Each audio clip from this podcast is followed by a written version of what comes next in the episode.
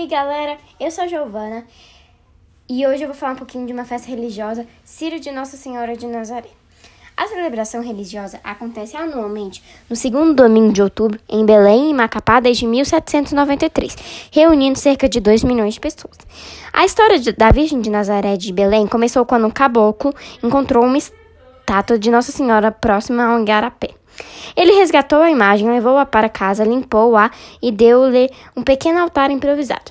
A imagem voltou inexplicavelmente para o lugar onde havia sido encontrada. Cada vez que o caboclo a resgatava, o mesmo sumiço reaparição no igarapé acontecia. Uma ermida, então, foi erguida pelo homem naquele lugar de origem. Sua fama de milagrosa espalhou-se e o povo todo acorria ao local para prestar-lhe homenagem e render-lhe graças.